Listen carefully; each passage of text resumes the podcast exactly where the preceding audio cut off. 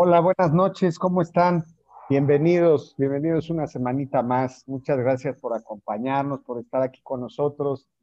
Y recordarles que esto pues es una iniciativa que tenemos para ustedes para poder generar un poquito de información de valor, poder compartirles algo de experiencia, sumar un poco al área comercial, a, los temas de toma de decisiones en sus negocios y que podamos sumar. La intención es sumar, la intención es eh, acercarnos. También queremos compartirles si tenemos la iniciativa o las ganas de que si ustedes tienen algún tema en particular que pudiéramos nosotros cuatro ayudarlos, con muchísimo gusto. Nosotros estamos abiertos para eso, a eso, para eso está esta iniciativa. Luis García, especialista en la parte financiera, Ricardo Márquez, especialista en los temas de dirección, Luis Topete, especialista en todo lo que es la parte de la actitud y motivación de tu personal y un servidor para los microempresarios o aquellos que son ejecutivos independientes que se dedican a vender. Pues bueno, pues nos arrancamos con el tema de hoy. Buenas noches, Luis García, ¿cómo estás, Luisito? Bienvenido. Bien, muchas gracias. No te iba a saludar, que luego me regaña Ricardo, eh, que, saludo cuando no debo, pero ahora sí me dijiste a mí, entonces buenas noches, Miguel. Es que ya había saludado. Buenas noches. Richard, ¿cómo estás? Bienvenido. Muy bien, mi querido Bus. Este, poquito triste porque este grupo se cae a pedazos, son sus representantes futbolísticos. Y el Cruz Azul no nos va a fallar en sus tradiciones. Yo pensé que ibas a decir, ahora sí no nos va a fallar. Mira, disfrutemos de historia. Buenas noches, mi querido Gus, Richard Tocayito. Sí, la sufrí aquí con mi querido Gus, pero bueno, sí. buen partido y aquí estamos, vamos a seguirle. Bien ganado, bien ganado, amigo. Pues bueno, pues vamos a arrancarnos con el tema de hoy. Y el tema de hoy son factores a considerar eh, para el emprendimiento, para emprender un negocio. queremos traer este tema porque realmente, pues creo que hay muchísima tela de dónde cortar. Hay, hay mucho, mucho de dónde podemos aportar algunas ideas, las que consideramos cada uno más importantes. Pero también, y saludo, saludo a, mis, a mis amigos, a mis clientes de, de Yampa, eh, esta, a mí me gustó mucho el enfoque que ellos le dan. Ellos tienen un diplomado especializado para emprendedores, pero tocan un factor, un tema. Ellos dicen que tienes que emprender en el mejor momento de tu vida, en tu mejor yo, o tienes que descubrir tu mejor yo para poderlo hacer. Y creo que de aquí podemos partir a muchísimos factores para poder emprender. ¿Cuál es el mejor momento para emprender? ¿Qué factores se necesita tener en el foco? O, qué factores son los más importantes en los que me tengo que concentrar?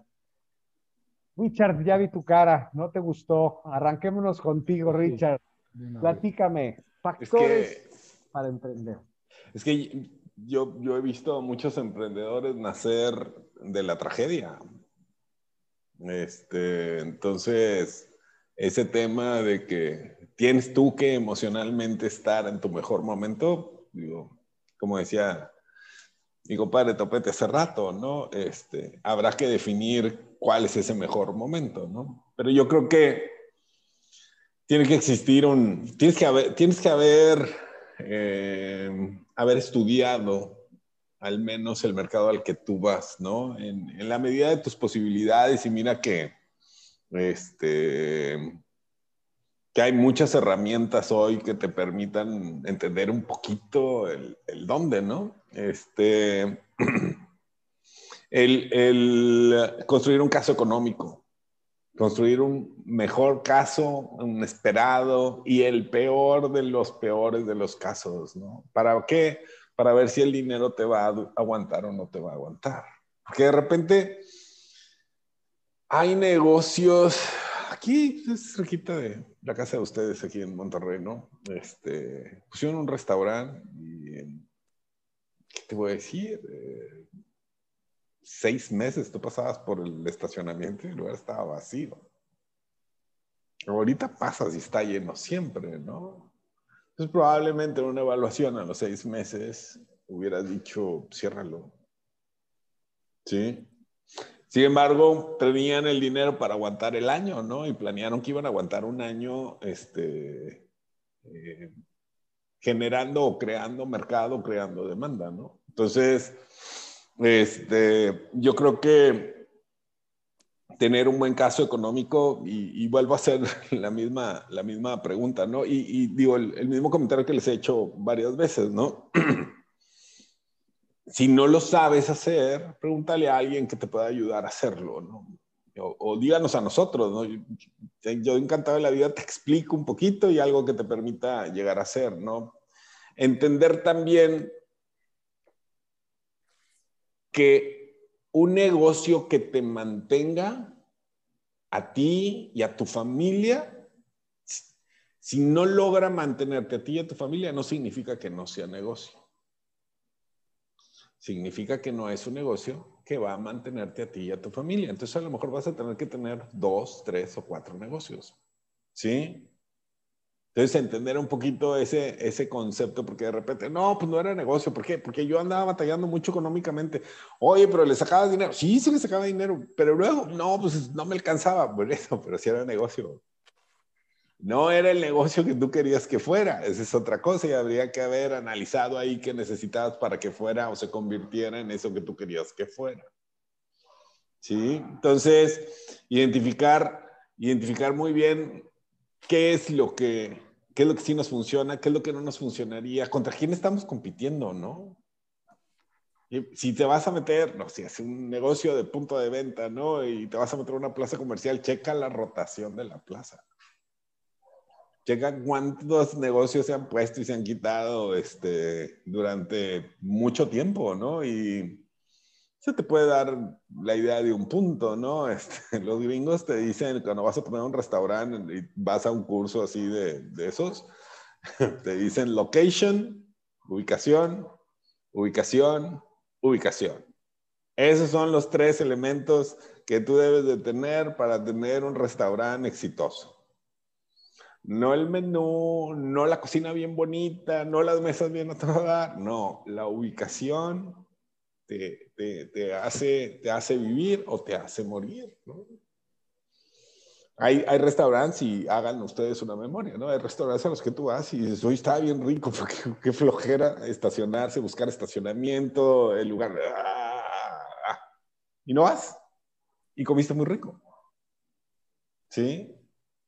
Entonces, bueno, este pero yo no creo que sea un tema de actitud, yo creo que a veces es un tema de necesidad, a veces en nuestra manera, nuestra resiliencia nos lleva a pensar este, de manera valiente, ¿no? Porque yo creo que emprender un negocio requiere un cierto nivel de valentía. Este, y entonces es, es, atreverte a lo mejor a la idea que has traído toda la vida y nunca la has querido hacer, ¿no? No significa que sea una, una idea loca, ¿eh? pero bien estudiada la historia. Es mejor estudiar y dedicarle un mes al estudio a decir, no, Inges, yo ahí voy, a ver en tres meses cómo nos va. No, no puedes arriesgar de esa manera. Gracias, Richard. Te tengo una pregunta, pero ahorita que pasemos, después de las opiniones de los Luises. Luis Topete, fíjate que ellos, y este, este, pues es tu tema, ¿no? O sea, no, er, ellos no hablan de un tema de tú ni hablan un tema de motivación, sino que hablan más de un tema interno. Claro. tema interno de, estar bien contigo mismo, pero ¿tú qué factores crees que son importantes para emprender? Te voy a hablar o les voy a hablar de mi experiencia, lo que a mí me pasó, porque va un poquito con lo que dice el Richard. A ver, mi Gus, Dicen, dicen, respeto muchísimo y la idea de, de, tener este diplomado emprendedor, ¿sí es diplomado? ¿O es diplomado? de emprendedores, wow, o sea, creo que es algo que, que, que, es necesario y seguramente tiene bases sólidas y seguramente el que le quiere echar ganas y, y, lo aproveche, le va a ir, o sea, va a ser una gran herramienta, como cualquier curso, como cualquier conferencia. Tú sacas, si tú estás abierto a desaprender y a poder volver a aprender, cambiar tus pensamientos, cambiar tu manera de actuar y ver los resultados, te va a funcionar. Ahora, vamos a poner este ejemplo con lo que acabas tú, con lo que tú decías al principio. ¿qué es para ti, o si quieren los, dos, los también Luis, también Rich, este, comentar, ¿qué es para ti estar bien? Me encantaría escuchar a estos cuates que me dijeran estar bien, porque tiene mucho sentido, pero es, es la percepción. Para ti, mi Gus, ¿qué es estar bien? Al aire, ¿eh? dilo como, como te venga, pues. No es, no es estar tranquilo, sentirme contento, estar como, sentirme cómodo. ok, pues ahí te va mi, mi, querido Gus. Yo emprendí, eh, bajo esa definición, yo emprendí en el peor momento de mi vida. Fíjate, y, se los quiero poner en la mesa porque es como lo que dice Richard. Yo venía de 18 años y medio de trabajar en una empresa que primero fue mía, bueno, la fundé con otros cinco ingenieros en el año 91 más o menos. Después nos asociamos con un partner gringo, una representada de software, nos compran una parte accionaria, nos dejan como accionistas y como directivos. O sea, Mejor imposible. Pero viene la, de, la debacle del 2008, donde estábamos muy, muy ligados a la parte del automotriz por el software que, que, fabricábamos en Estados Unidos. Era exclusivo para el sector automotriz y estábamos totalmente ligados a Chrysler, bueno, Daimler Chrysler en esa época. Y Chrysler, cuando viene el 2008, que viene la debacle, el boom, ya sabes, el inmobiliario hacia abajo, la debacle, y automotriz, que fue terrible. Nosotros fabricamos un software que por obligación todo proveedor de Chrysler tenía que comprar. Bueno, rentar era on demand, o sea, era el mejor negocio.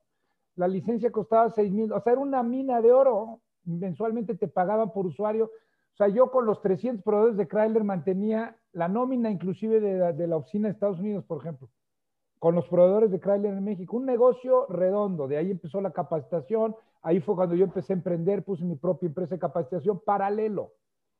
Pero viene la debacle, truena, bueno, no truena Chrysler, pero Chrysler dice, se acabó.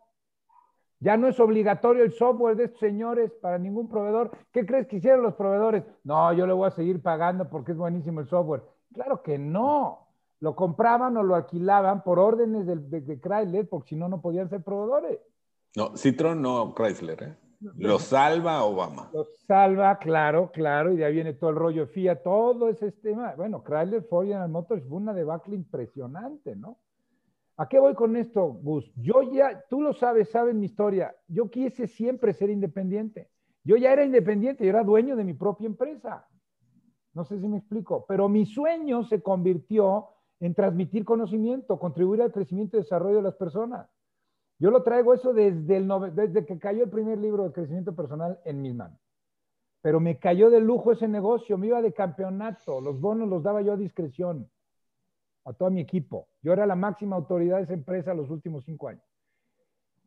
Y no daba el paso por la comodidad. Entonces, habrá gente que nos esté escuchando y que esté en esa postura. Yo quiero por mi negocio, pero estoy con mi empleo y me pagan a todo dar, man. Toda la gente me preguntaba, ¿por qué no te independizas si tú siempre has dicho y eres bueno en eso? Yo ya daba cursos en fines de semana. Tan así es que así te conocí a ti, mi gusto. Yo ya daba curso en fin de semana porque yo sabía que iba a dar el brinco. Pero como dice la, la fábula, me mataron la vaca. Me corren, se acabó el negocio, hay que cerrar la cortina. ¿Cómo? No hay más Chrysler, no hay más negocio. Todos los huevos en la misma canasta. Otro error, emprendedores. Nosotros traíamos toda la parte del software de control de documentos para el ISO 9000 y eso lo dejamos por meternos con un solo cliente llamado Chrysler porque esa era la gallina en los huevos de oro. Error. Mi peor momento, más como dicen por ahí financieramente, mi tocallito, estaba yo muy apalancado. O sea, traía unas deudas en tarjetas que no te quiero contar. Cinco tarjetas. Tuve que cambiar la línea de teléfono de mi casa para que me entiendan. O sea, las llamadas, pues. Este, hipoteca, dos créditos automotrices. O sea, la, la situación terrible. Y se acabó. Sí, te liquidaron 18 años, sí, compadre, pero esa liquidación, el 80% fue pago de, deuda. Entonces, me queda para tres meses, compadre. Mi peor momento económico, mi relación se estiró, que estuvo a punto de reventar, ¿eh? Porque sí entiendo que con amor y todo eso ayuda, pero cuando no hay lana, compadre, la cosa se aprieta. Entonces, si tú me dices, fue mi peor momento en términos emocionales, Gus. Mi mejor momento en términos de conocimiento, experiencia, seguramente. Y que me agarré de ahí, ya sabes, el clásico de escena de película, juro que esto no me vuelve a pasar. y voy para adelante. ¿Y, qué? Como dice este, Richard, hay que hacer un presupuesto. Pues sí, yo dije, estos son los planes, este es mi, los cursos, esto voy a empezar a vender, esta es la base de datos que tengo de la Secretaría de Economía. Ok, compadre, nos alcanza para tres meses a remar. Me tardé cuatro años. O sea, no estuvo nada fácil. Entonces, ¿qué es el mejor momento? Yo creo que la característica es el hambre, el hambre no necesariamente de comida, sino las ganas, la pasión, ¿ok? Y sí la necesidad, el querer hacerlo. Y la necesidad que te mueve. En fin, me podría echar aquí. Buenísimo, no, qué buena historia. buena, buena historia. Fue, fue una historia interesante. Luisito García, ¿cuáles son los factores que tú consideras o que tú has vivido en el tema del para ser emprendedor? Híjole, pues mira, la verdad es que coincido con ambos. En el, en el caso de Ricardo, eh, entiendo, la, entiendo la postura porque Ricardo trae una visión directiva y claro que él trae una visión periférica para mí, para mi forma de verlo, ¿no? Este, y esta visión periférica se ve, se ve cerrada o se ve sesgada cuando el emprendedor efectivamente pone cierto empeño de más, o sea, esta, esta emoción de más. Y aquí es donde también le doy un punto a favor a, a, Luis. O sea, no es que esté en desacuerdo con ninguno, creo que los dos, los dos, los, los dos desde el punto de vista que traen, eh, considero que son una, una parte importante como factores a, tomar en cuenta para un tema de, emprendedurismo, ¿no? Este, y creo que una se complementa con la otra porque, bien dice Ricardo, por muy buen plan de trabajo que tengas, si no te animas anímicamente a dar el paso, pues el, emprendedor no sería emprendedor. Te conviertes en un empleado porque alguien te contrata te dice lo que te toca hacer y, y te dice en qué tiempo lo quiere, cómo lo quiere, porque lo quiere, y eso no es un emprendedor, eso es seguir en una instrucción por la labor que te toca desempeñar. Por el otro lado también está eh, Luis con esta parte de empuje de las emociones y claro que es importante. Un emprendedor no puede ser emprendedor si no tiene este nivel de estrés alto y, este soporte emocional de decir yo puedo, yo las voy a echar a volar, ¿no? Y creo que mucho tiene que ver porque creo que el emprendedurismo está más enfocado cuando te hablan de un emprendedurismo, yo considero que es normalmente se ve como alguien que está queriendo empezar un negocio de nada. Porque si tú ya traes experiencia en un sector y abres el negocio y lo único que haces es dar continuidad a la labor que tenías, por ejemplo, Luis, Luis que, cambió completamente de giro, o sea, él tenía un tema de software en, comunicación eh, eh, electrónica y se va al, lado extremo, que es comunicación humana. Ahí sí es un tema de emprendedurismo y de alto valor, porque claro que Luis daba conferencias a título personal y él manejaba por otro lado el software que funciona solo. En realidad él cobraba rentas porque el, software de alguna manera funcionaba solo, ¿no? Entonces, mm, creo yo que estos dos, dos puntos de vista creo que son importantes, ¿no? Yo, yo creo que el hablar de factores el hablar de factores para mí consiste en tres partes importantes. El, factor como tal es un, es un elemento, una circunstancia que, determina cierta, cierta acción o, determina como tal cierta circunstancia. Entonces, mm, los, para mí los factores de cambio pues, pueden ser, por ejemplo, tener una visión del negocio clara, que lo comentaba Ricardo. Otra parte que es una parte humana, que es el tema de tener pasión por lo que estás haciendo. Y creo yo que el emprendedor sí tiene un factor alto de, humanidad, porque normalmente el emprendedor no solo emprende por él, y es, un, y es una constante que yo he identificado. Cuando la gente emprende, emprende para él, y es como cuando jugabas a las traes, ¿no? Un, dos, tres por mí por todos mis compañeros. Y normalmente el emprendedor es punta de lanza, porque el emprendedor es el que sí se animó a hacerlo. El emprendedor es aquel que sí tuvo las agallas de, empezar, es aquel que sí tuvo la fuerza de poder empezar con este, con este factor de cambio. El emprendedor es aquel que la gente se le queda viendo y dice, puta, se va a dar en la madre, perdón por la expresión, pero había que decirlo, ¿no? Es, que, es aquel que la gente dice se va a dar en la madre. Y cuando no se da en la madre, dicen, oye, pues úneme al proyecto, ¿no? Este, ya jaló, ah, vamos juntos, este, yo tengo clientes y... Yo siempre creí en ti.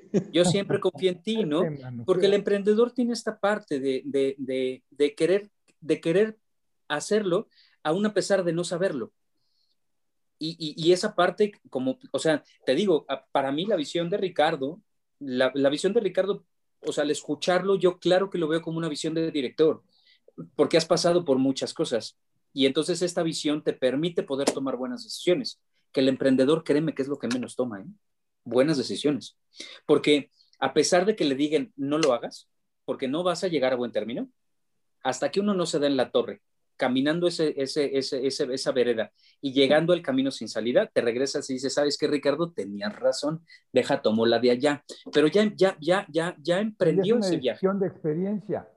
Claro, claro, claro. Pero, sí, la experiencia no te lleva más que a tener una consolidación de modelo de negocio. Porque, dime, no, no, dale, dale. dale, ejemplo, a, mí, digo, a mí me gustaba ver mucho cuando estaba en el canal Sony la de Shark Tank, la de Nadando con tiburones. Porque a mí me impactaba, a ver si están de acuerdo conmigo, me impactaba cuando lo hacían pedazos al emprendedor, pero pedazos, y con razón, porque decían, ¿cómo pides la evaluación de tu empresa en tanto? si has vendido tres pesos, o sea, increíblemente, sale el emprendedor y lo entrevistan, ¿y qué opinas? No creo, yo creo que no me, no, me expresé bien, pero esto va a jalar. O sea, imagínate la escena, cinco tiburones, cinco empresarios reconocidos, testimonios, o sea, existen, que te digan, compadre, cámbiale porque por ahí no va a ser, y, y salgas tú diciendo, no me supe vender, pero esto va a jalar, qué bárbaro. Eso es un emprendedor, sin duda, ¿no? Perdón, Tocayo. No, no, no. O sea, eh, eh, claro que estamos hablando del mismo tema, ¿no? Este, y, y lo que decías, Gus, o sea, específicamente a tu pregunta, los factores tienen que ser y tienen que ver con elementos o circunstancias y factores de influencia para tomar una decisión de emprender. Y claro que hay que tomar en cuenta un montón de cosas, pero como bien decía también del otro lado, y qué bueno que existen empresas como tus amigos. La verdad es que los admiro yo, yo, nosotros aquí en la mesa buscamos que la gente nos escuche porque nos preguntan cosas que tienen que ver con este tema, ¿no? Y si alguien puede empujar y ayudar a que esto funcione de la mejor forma y que el emprendedor en lugar de darse, por ahí decía alguien que escuché, no me acuerdo, en alguna conferencia, creo que fue este, Mauricio Curi, que fue, que, yo lo conocí cuando estaba en la Coparmex, este, que Ricardo yo creo que no ubica quién es, pero bueno, es como eh, como en aquí, en algún momento, tuvo los asturianos, este, que son como Oxos aquí en, aquí en Querétaro. Y en algún momento yo escuché de Mauricio Curí y me llamó mucho la atención que decía que un, em, un empresario, claro que un empresario empieza como emprendedor y este emprendedor no puede ser empresario si no quebró por lo menos una vez en su vida porque tiene que tener ese sabor de la derrota en las manos. Y el emprendedor tiene que aprender a que no siempre todo va a salir bien, ¿no? Que sí puede, porque hay casos, ¿no? Sí, sí, claro, claro. Pero, pero mucho, mucho del que todo salga bien, Ricardo, tiene mucho que ver también con tu respaldo financiero. Con tu respaldo financiero y tu capacidad de, Fíjate, ahí, ahorita, en, el, en, el, en el momento, en ese momento anímico, ¿no? Eh, yo estoy de acuerdo contigo en el tema de, de, de ya, tienes que tener un cierto carácter para, para poder emprender, ¿no? Porque porque a veces el problema económico es el menor de los problemas, ¿no? Vas contra, contra otro tipo de cómo a tu edad, ahorita, te vas a aventar seguro y, ahí vas, ¿no? Este, creo que hay una, hay un, hay un, hay un, una terquedad en, en el emprendedor que dice va porque va, ¿sí? el caso que decía eh, Luis. Este, sí, claro, voy porque voy. Estos no me escucharon bien. este, em, lo, que, lo que es importante es, es tener, tener, tener gente que te pueda ayudar a, a prevenir los riesgos. Sí, o sea, porque, porque ya te decidiste aventar, ¿no? Entonces, bueno, pues nada más ayúdame así, ponme tres, cuatro semáforos en los que yo pueda decir, eh, no te metas por ahí.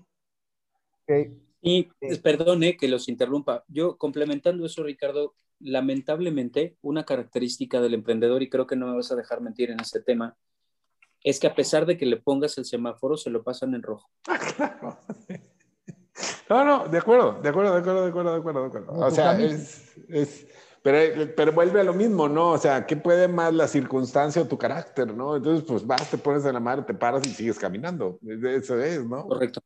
O sea, y, y, mira, tengo un ejemplo. Pero es que hay, exacto, hay millones de ejemplos, ¿no? O sea, hay gente que se cae, se levanta y, y sigue, y, hay otros que a lo mejor los ves un día en un negocio y luego los ves en otro y luego los ves en otro y a lo mejor nunca le pegan a ninguno.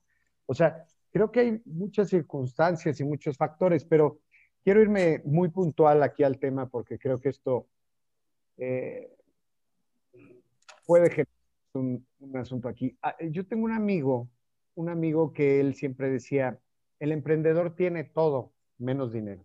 Tienen todo menos dinero. Y aquí estamos hablando de un factor importantísimo, un factor que es el dinero. O sea, hay diferentes perfiles en los, en los emprendedores. Uno de ellos, ahorita lo dijeron, a ver, sé hacer algo, pero no tengo dinero, no tengo trabajo. Entonces, mi factor es el conocimiento y me voy por un canal que es producir mi dinero yo solo porque nadie me va a pagar.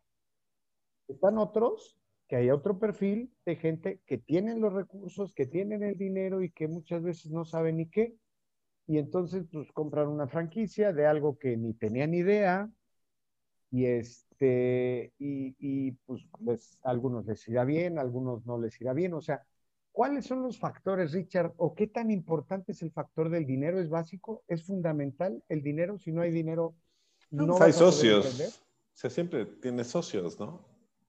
Lo, lo, que, fíjate, aquí, y ahorita hablabas de, lo que nunca puede ser es un ignorante a la hora de emprender. ese, sería para mí, o sea, sí, tienes tu pasión y tienes tu confianza en ti mismo y tienes mil cosas, sí, güey. lee, lee, platica con gente que le ha ido bien, platica con gente que le ha ido mal, o sea, no, no, no puedes, no puedes, no puedes ser ignorante, o sea, que te pase lo que te pase, ¿no? Que te pase que te equivocaste, que te pase que no lo viste, pero no que te pase que no sabías, por Dios. O que te pase en ese fracaso operativo que, que, no debía de haberse cometido. O sea, eso, es lo que no, porque eso te ah, cuesta la vida. ese, es, ese es para mí. Entonces, siempre hay socios, y si no hay socios, hay socios como Garusa. Este, siempre, siempre va a haber dinero creo que... Este, el, el, y siempre va a haber el, el, capitalista, ¿no? O sea, los, los venture capitalists, o sea, la raza que trae lana y lo que quiere es ver en dónde, el Shark Tank. Este, ¿Dónde la pongo? Eh, es donde, donde meto mi dinero, ¿no? Vendiendo tú un pedazo del negocio, sí, pues a lo mejor lo vas a vender, ¿no? Y tendrás ahí que vivir con las consecuencias de las decisiones que tú tomes, ¿no?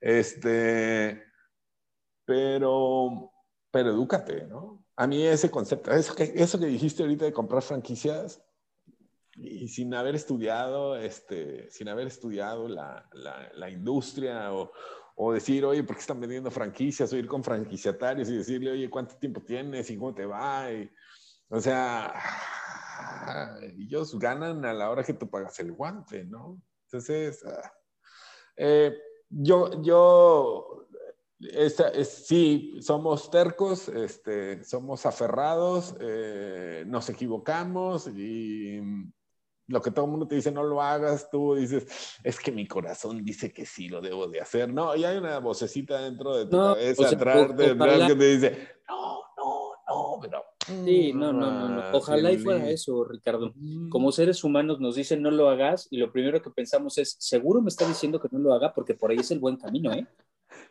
Me tiene envidia. Me tiene envidia. y no me dijo que no porque ya sabe que Y le echas unas ganas para irte por ese camino, que qué barbaridad. Sí, yo, yo quisiera complementar lo que dicen con dos frasecitas.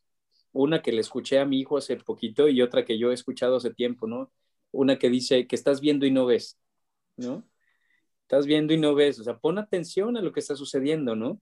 Y la otra, eh, eh, hace unos días estábamos jugando y había, estaba muy cansado uno, uno de nosotros y me decía es que ya escucho borroso. Porque esa me la, me la, dijo mi hijo José Alejandro. Me dice es que ya escucho borroso. Pues sí, porque te, llega un momento en el, que, en, el que, en el que estás tan metido en lo que estás haciendo que ya no escuchas. Te pierdes. O sea, llega un momento que ya te pierdes. Ahí, Gus, yo quisiera hacerte un, un complemento a tu pregunta. Tú decías que si el dinero es importante, yo creo que no es importante, es lo más importante de todo el proceso de un emprendedor.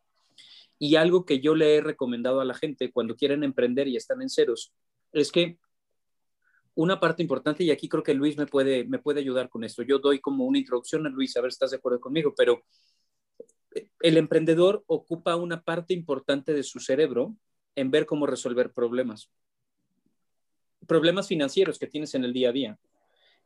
Y al final, el 80% de tu día lo ocupas en resolver tu 100% del día en comer, vestir, dormir y mantenerte.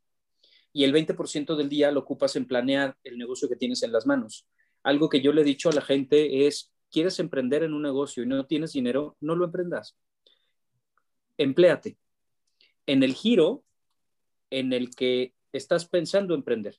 Edúcate. Y, y, no se llama, y no se llama engañar a la gente. Puedes llegar con el dueño de esta empresa, que él ya tiene un respaldo financiero, que ya tiene experiencia, que ya tiene un camino recorrido, y decir, oye, me gusta este negocio y me encantaría emprender con este, con este negocio. O, y puede ser que en algún momento él, él diga, pues aquí no es el lugar para aprender, bye. O sí, sí necesito quien me ayude y con mucho gusto eres bienvenido, ¿no? Pero creo que aquí lo importante es, es, es, es tomar la decisión de decir, sí, sí quiero, no, no puedo, porque ese también es importante, Ricardo. Creo que muchas de las decisiones que de repente tomamos malas es porque decimos, sí, sí puedo y sí, sí quiero, cuando no, no puedes y, y tampoco quieres tanto. Y entonces fuerzas la maquinaria como para tomar decisiones que no debes, ¿no? Y aquí, Luis, más bien la pregunta era humana, como para ti, en términos de decir esto, o sea, sí pasa, ¿tú crees que es una buena decisión? Porque este consejo yo se lo doy a mucha gente. ¿Será una buena decisión decir, empleate para que empieces a entender realmente este negocio? ¿Sabes qué, qué se me vino a la mente? Lo que yo les digo a mis hijas ahorita. ¿Escuchan borroso?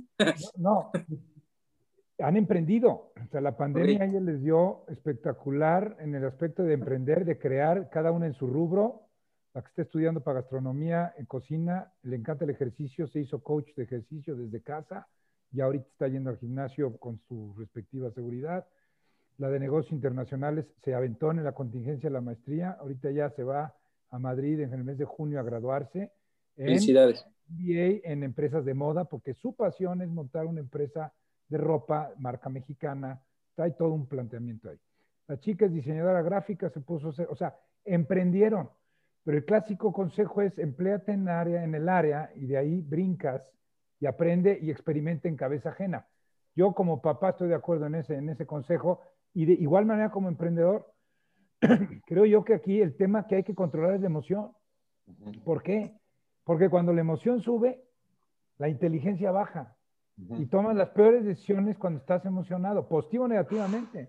Si tú estás deprimido, no tomes decisiones. Si tú estás excitado, emocionado, ganó la máquina y aparte tienes que no, tomes decisiones cuando ganó la máquina, Porque estás tan emocionado que te, o sea, te puedes equivocar, en, no estés de acuerdo conmigo, en los dos sentidos. Cuando la emoción está arriba, la inteligencia se desconecta. No me preguntes por qué, así funciona el cerebro humano. Somos seres emocionales que razonamos. Con la emoción un, un comentario indispensable.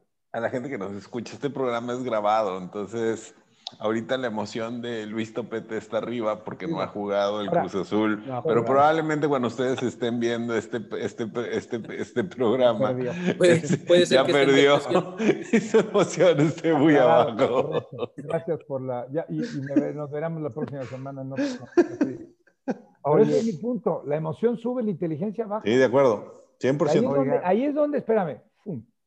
tranquilo, pide ayuda, conocimiento, como dice Richard, o sea, adquiere el conocimiento que te hace falta. ¿Cuántos libros estás leyendo de la industria en la que quieres ser el mejor? ¿Con cuánta gente te relacionas? práctica habilidad, desarrolla las habilidades y tu actitud va a multiplicar ese conocimiento y esa habilidad. Eso es lo que yo te podría decir. Entonces, fíjense, qué interesante, porque estamos hablando factores de dinero. O sea, sí es importante. Y ahorita Luisito fue muy claro. Sí. No es importante, es lo más importante. Dinero, que si no lo tienes, bien, Richard lo decía, ¿no? Busca, busca las alternativas.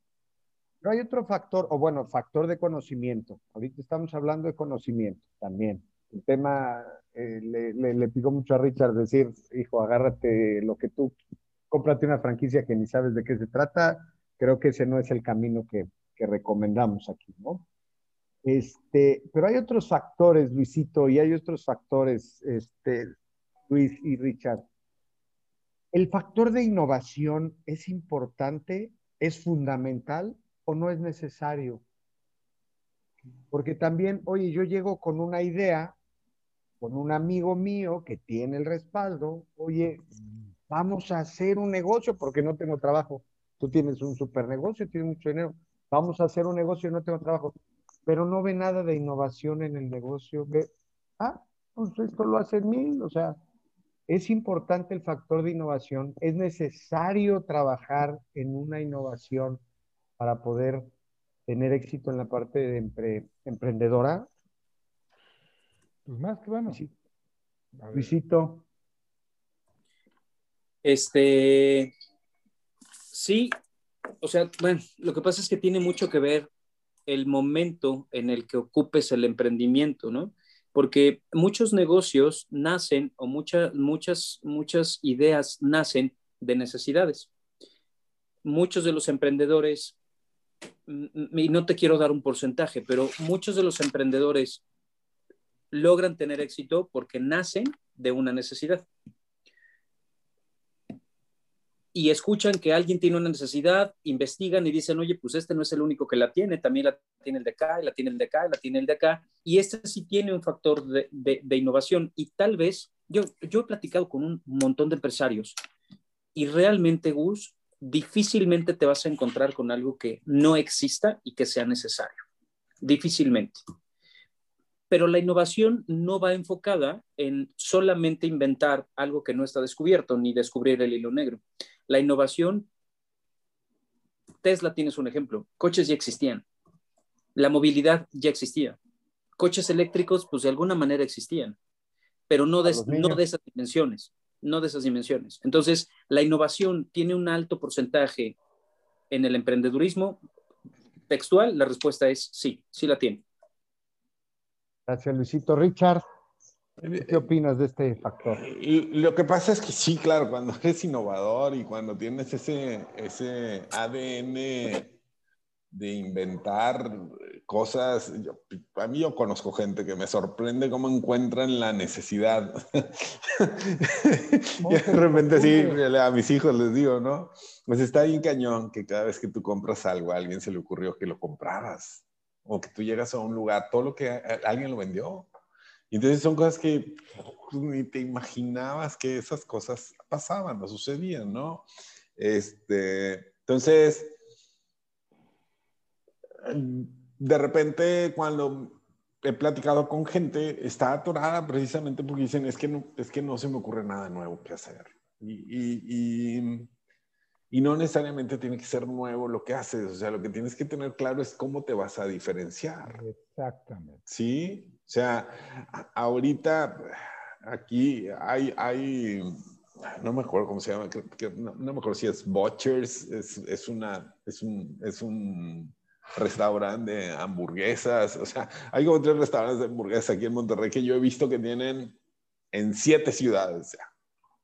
Oye, ¿qué diferentes son las hamburguesas? Nada, sigue siendo pan con carne, queso y, y papas, ¿no? El concepto pero el concepto, o sea, encontraron un punto en donde ellos se pueden diferenciar, ¿sí? Porque sigue siendo, sigues comiendo hamburguesa, ¿sí? Entonces, tienes que estar muy claro y digo, y esta es una de las reglas cuando tú estudias tu competencia, ¿cómo voy a hacer que mi oferta sea diferente? Porque si voy a salir nada más a hacer más barato, pues vas a ganar menos dinero, vas a batallar un poco más.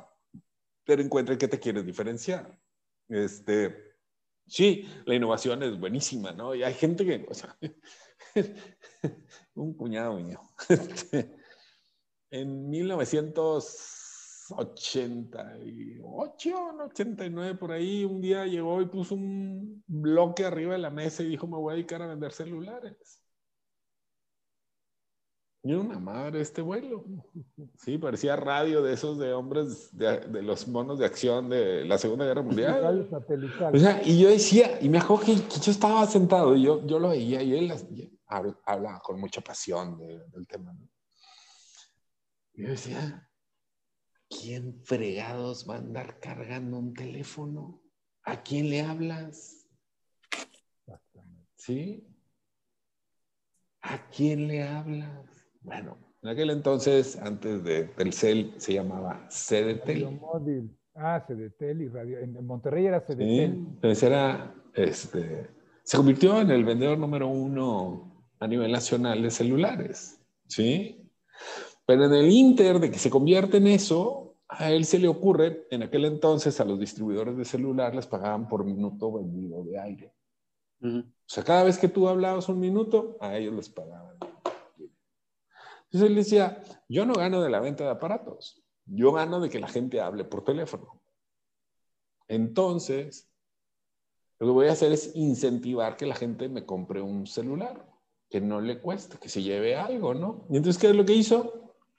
Se fue a Estados Unidos, se fue en donde subastan por mayoreo los charters, y compró charters saliendo de Monterrey, compró, compraba, no sé, 20 mil, 30 mil charters a Las Vegas, Orlando y no me acuerdo qué otra ciudad era.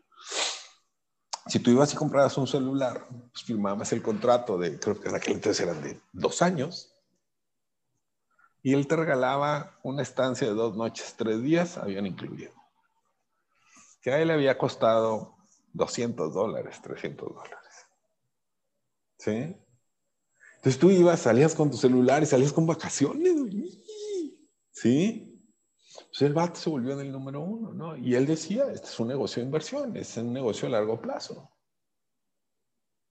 Luego pues otro negocio, ¿no? Y, y, con la misma filosofía. El equipamiento es en donde yo no gano dinero, yo gano dinero en la renta que me van a pagar. Entonces, si mi vendedor quiere mayor comisión, mi vendedor tiene que hacer la instalación con el menor equipo posible. Así le doy más. ¿Por qué? Porque yo lo que quiero es que les cueste menos a, los, a las personas. Este, yo voy por la renta de largo plazo. Claro, e irónicamente, e irónicamente hoy en día, lo, para lo que menos usas el teléfono es para hablar por teléfono. Exactamente. Exactamente, digo, sí, no, el, el, el, y yo nunca he sido así como que el, innovador en las visiones, ¿no? Suelo ser más el que te va a decir, oye, te, puede salir mal por aquí y por acá, no soy más abogado, del diablo que, que, otra cosa, ¿no? Pero finalmente el, el, punto es, este, eh, tienes que buscar la manera de diferenciarte, no necesariamente ser innovador, ¿no? O sea, porque a veces en el innovador decimos, ah, su madre, pues es que yo no voy a inventar Apple, güey. Claro. Entonces me quedo de Godín insatisfecho el resto de mi vida. y, rapidísimo, antes, antes de, pasar contigo, amigo, este, me acaban de platicar la historia de Crocs y fue ah, impresionante también, dos chavos que fue por, se mojaban los zapatos al momento de ir a pescar y dijeron, pues hay que inventarnos unas chanclas adecuadas para pescar. Yo no sabía que eran, que nacieron para eso. Y ahí surgió, y entonces eso es una idea innovadora. Luis Topete, amigo, ¿tú crees que este factor es fundamental? O sea, ahorita nos platicabas el ejemplo de Shark Tank, o sea, ellos le invierten a un negocio si es innovador, si no lo ¿Tiene es. más probabilidad, sin duda, ¿sí me oyen ahí? Perdón. Sí, sí, sí, sí, sí, sí. Sin duda tiene. No, te escuchas mal. Tiene una palomita. más, te ves hay una probabilidad más alta de una inversión de un inversionista si es innovador. Si hay claro. ¿Estás de acuerdo? Claro. Ok, ahora, ¿cuál es el tema? Que para innovar o para, hoy en día, como dice Richard, está complicado. Entonces yo creo que va mucho por la parte de, de diferenciar. Yo apoyo lo que dice Richard, el diferenciarte, Yo me acuerdo cuando Steve Jobs sacó su iPod y yo era DJ y decía yo, ¿quién va a dejar de comprar sus CDs? O sea, ¿cómo crees que vas a dejar de comprar discos? Inaudito. Lo mismo que el celular, me pasó idéntico. Falta de visión, no, es simplemente pensar y percibir diferente las cosas. A mí cuando yo me independicé como instructor, como entrenador, uno de mis gentes más allegadas a mí me dijo, estás loco, hay más de 3 millones de instructores en este país, güey, va a ser uno más del montón. Pues él se dedicaba a vender coches, decía, mira, yo vengo del sector automotriz y de coches hay 2.700 agencias a nivel nacional y todas venden, güey. O sea, todas, el negocio del coche de automotriz de agencia no va a dejar, no pierde un peso porque si no lo cierran. No es un negocio que dejen que pierda, no. Todas venden. Entonces, ¿qué es lo que a ti te diferencia? Yo creo, yo me voy por ahí en, épocas que no quiere decir que no vaya a volverse a inventar algo. Claro que va a haber innovación en algún punto y sigue habiendo. Pero pues más, yo me quebraría más la cabeza por el diferenciador, como dice Richard. Bueno, pues ya nos llegó la hora. ¿Con qué cierras? ¿Con qué cierras, Luisito? Fíjate que algo que, algo que quiero platicarles es que a veces por la misma situación humana, lo voy a decir así, por la misma situación humana, a veces no somos capaces de decir hasta aquí, basta, no más. Por, por ahí había apoyado yo a unos chavos en donde yo les decía, con un tema de emprendedurismo, de X cosa, no, importa. Y yo les decía que cuando fueran a emprender siempre tuvieran un plan B, porque uno nunca sabe cuándo vaya a fallar el plan A. Lo vimos, no sé, yo creo que unas ocho sesiones, el tema del plan B. Cuando de repente a los seis meses me buscan y me dicen, Luis, es que el plan A no está funcionando les dije, oigan, pues vamos a reunirnos, nos reunimos, estábamos en la mesa y me dijeron, efectivamente el plan A no jala. Y cuando les dije, bueno, vamos a echar a andar plan B, me dijeron, ¿cuál plan B? Y le dije, bueno, lo tienes apuntado en tu cuaderno, en la hoja 2, en la parte de abajo, ahí tienes ahí un asterisco que dice plan B. Me dijeron, no tenemos plan B. Le dije, pues tú lo apuntaste. Sacaron el cuaderno y efectivamente habíamos platicado del plan B. Y hoy el negocio es rentable, tiene sucursales, tiene franquicias y es plan B. Entonces, es importante, es importante tomar la decisión adecuada en el momento adecuado. No te aferres. Si las cosas no están funcionando, por ahí también hay una frase que va un poco en contra, que dice que cuando vayas mal, no cambies el objetivo. Mantén el objetivo. Cambia la ruta para llegar al objetivo. Y el plan B no tiene que cambiar el objetivo, tiene que cambiar la ruta. Porque a veces te aferras y te ciegas en el, en el como bien dice Luis Topete, ¿no? Te aferras en el camino de decir, tiene que salir, y a veces no, a veces cambiar la ruta es interesante y es bueno y es adecuado porque te da una vista diferente, ¿no? Por eso es bueno la visión a largo plazo. Claro, la visión Correcto. a largo plazo y hay señales. Sí. Por ejemplo, Ricardo, Ricardo había una oferta de puntitos y los compró todos y los puso en su camisa. Entonces, claro. Eso estuvo bien. Hoy busquen puntitos y no van a encontrar Acabo de abrir mi página que se llama. Tu camisa. Este, no me acuerdo cómo me dijo. Puntix.com. Sí, hombre, algo así. Ya no digas nada. ya no hay dominios. No, hay, dominios disponibles porque ya no hay puntos. Ya no hay puntos. ¿con qué cierras? Este, cierras, Yo creo que eh, saber a qué te estás metiendo, estudiar qué puede salir bien, qué puede salir mal, qué tenemos que hacer para que no salga mal lo que creemos que puede salir mal, este, tener un buen caso económico, eh, tener un plan B, tener una visión de dónde quiero estar y cómo quiero estar en 10 años y qué voy a estar haciendo y qué debo de hacer, este, que eso le da sentido a tu corto plazo. A veces lo, que decía este Luis es, a veces estamos queriendo salvar el corto plazo porque nunca planeamos un largo plazo. Y el corto plazo es 100% desechable cuando tienes una visión de largo plazo. Órale. Muy buena, muy buena, mi Richard. Muchísimas gracias. Hombre, si andamos con todo, ¿eh? Luis, Luis Toquete, ¿con qué cierras, amigo? Mira, redondeando lo que comentan los colegas, abusado con la emoción. No pierdas la pasión, entusiasmate, motívate, no pierdas la visión. Yo creo que eso es importantísimo. ¿Cómo te ves? ¿Te logras ver? Porque esa es una gran pregunta. ¿Ya, ya, ya te viste en el negocio? O sea, ¿cómo quieres que sea tu negocio? ¿Cómo va a estar en los próximos 5 a 10 años? ¿Ya te viste? ¿Te puedes ver en tu película mental exitoso, triunfador? Porque ese es un paso importantísimo. Si te logras ver, habla de mucha confianza, mucha certidumbre, que no es el factor único, me queda claro. Y, ten cuidado con la emoción, porque cuando la emoción sube, la inteligencia baja, y ese es un tema muy peligroso. Tomar decisiones cuando la emoción está arriba, complementando lo que dicen mis compañeros de panel, con eso me quedo. Muchísimas gracias, Luisito. Yo quiero cerrar nada más con un ejemplo que se me hace de los más innovadores de la historia. Y es cuando se les ocurrió embotellar el agua. ¿Ustedes se acuerdan antes de eso? O sea, pedir un vaso de agua decían, no se le niega a nadie. Y de repente a alguien se le ocurrió embotellar el agua. Y venderla más cara que la leche. ¿Quién va a vender? Claro. Y mira nada más lo que ha pasado y en qué están. Muy bien, pues muchísimas gracias a todos. Que tengan buena noche y mucho éxito. Nos vemos la próxima. Buenas noches. Richard. Que tengan buena noche. Igual. Bye. Bye, bye.